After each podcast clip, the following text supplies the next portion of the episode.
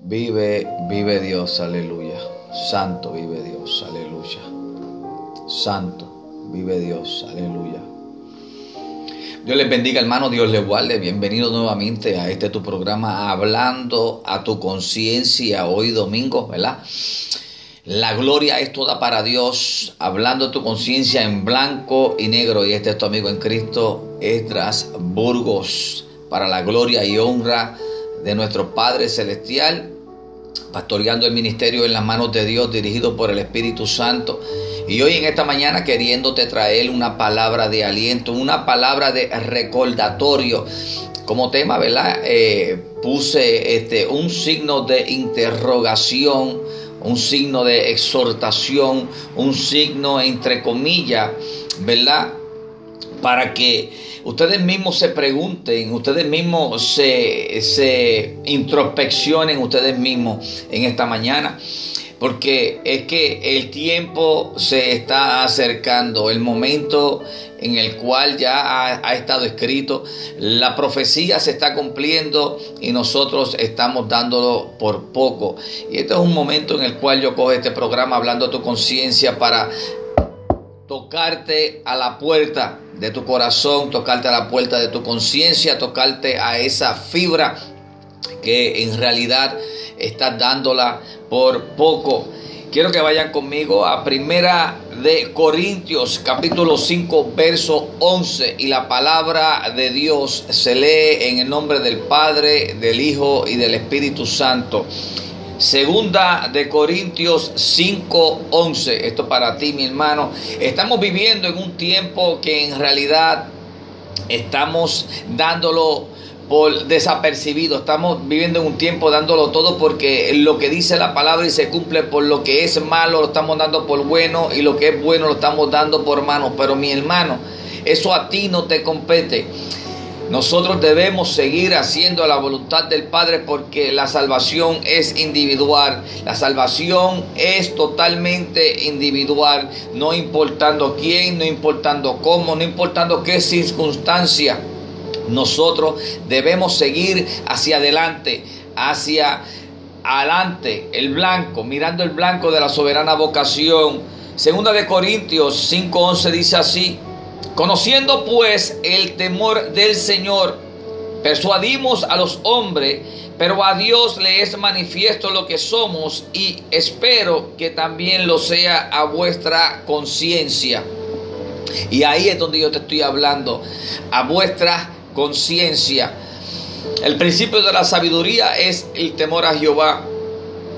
Pero mira hermano, Estamos viendo alrededor de que personas se mueren, personas están enfermas, personas están padeciendo de ciertos síntomas, pero más sin embargo nos estamos alejando más del que nos va a dar esa sanidad, esa salvación. Y más sin embargo vamos a tener un cuerpo glorificado si solamente llegamos al final. Si llegamos a ese final hasta que Cristo venga. Pero mientras tanto que estemos en este mundo, estamos prestados en este caparazón. Y Dios nos ha, dado esta oportunidad para que nosotros podamos expresar y podemos llevar este maravilloso evangelio de Cristo Jesús. Y te quiero acordarte lo que años atrás han dicho, yo hoy, yo te lo acuerdo, este es tu hermano en Cristo de Trasburgo que hoy te dice, Cristo viene pronto, el fin se acerca. Yo no quiero que tú te quedes porque yo te amo, mi hermano. Y todo aquel que ama a su hermano no quiere que nada malo le suceda. Porque hay unos, ¿verdad? De los dos mandamientos eh, eh, perfectos, los dos mandamientos que en realidad Jesús acortó los diez y los puso en dos. Amarás a tu Dios sobre todas las cosas y no adorarás a otro sino solamente a Él.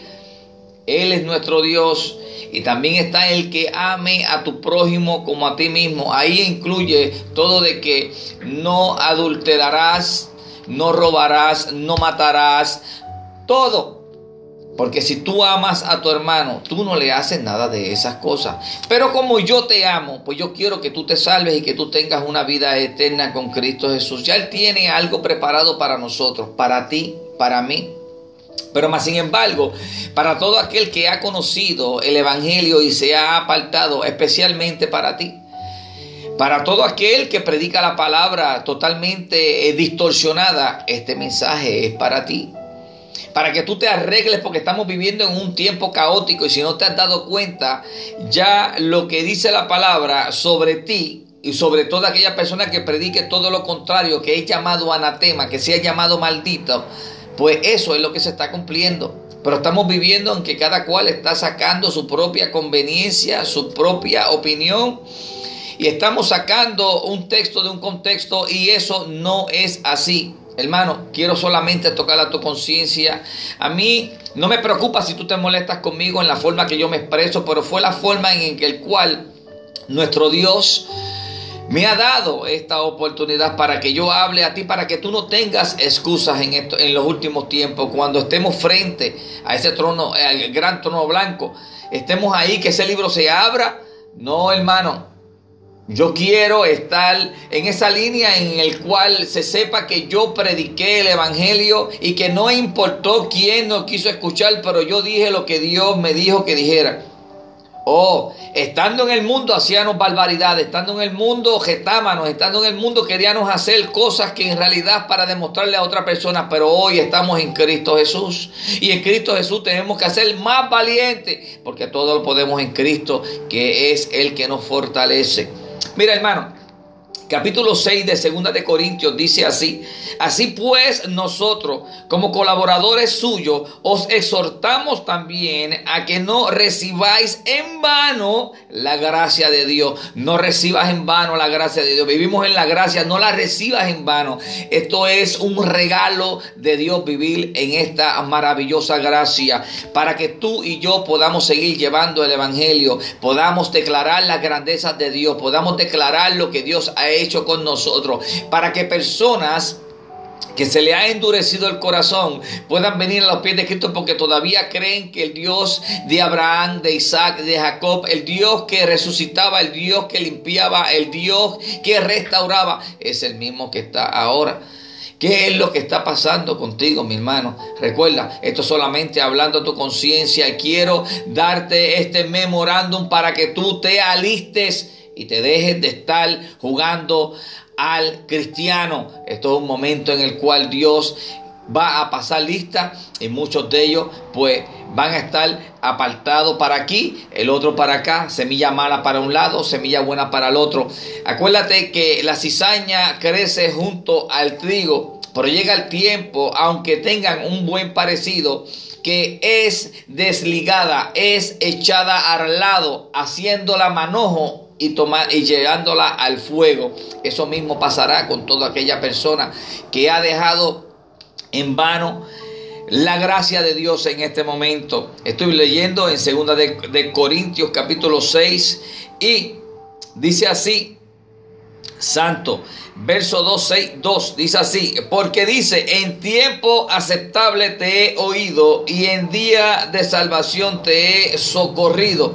He aquí ahora es el tiempo aceptable, he aquí ahora es el día de salvación. Este es tu día de salvación, este es tu día aceptable, este es tu día en el cual deberías dar por gracia lo que por gracia has recibido. Deberías querer, anhelar estar haciendo las cosas conforme a la voluntad de Dios para que vayas acumulando puntos para que cuando venga ese día que tú te puedas ir, que puedas tener vestiduras blancas, vestiduras nuevas, un cuerpo glorificado. Hermano, vamos a dejarnos de estar jugando al cristianismo y vamos a predicar la palabra del Señor y vamos a hacer que de una manera u otra las personas, los que están apartados, los que se han apartado, los que están predicando algo que en realidad no tiene que ver nada con la palabra, Toda aquella persona también que no ha conocido a Dios, este es el momento de gracia. Vivimos en la gracia. Vivimos en la gracia. Mira lo que dice.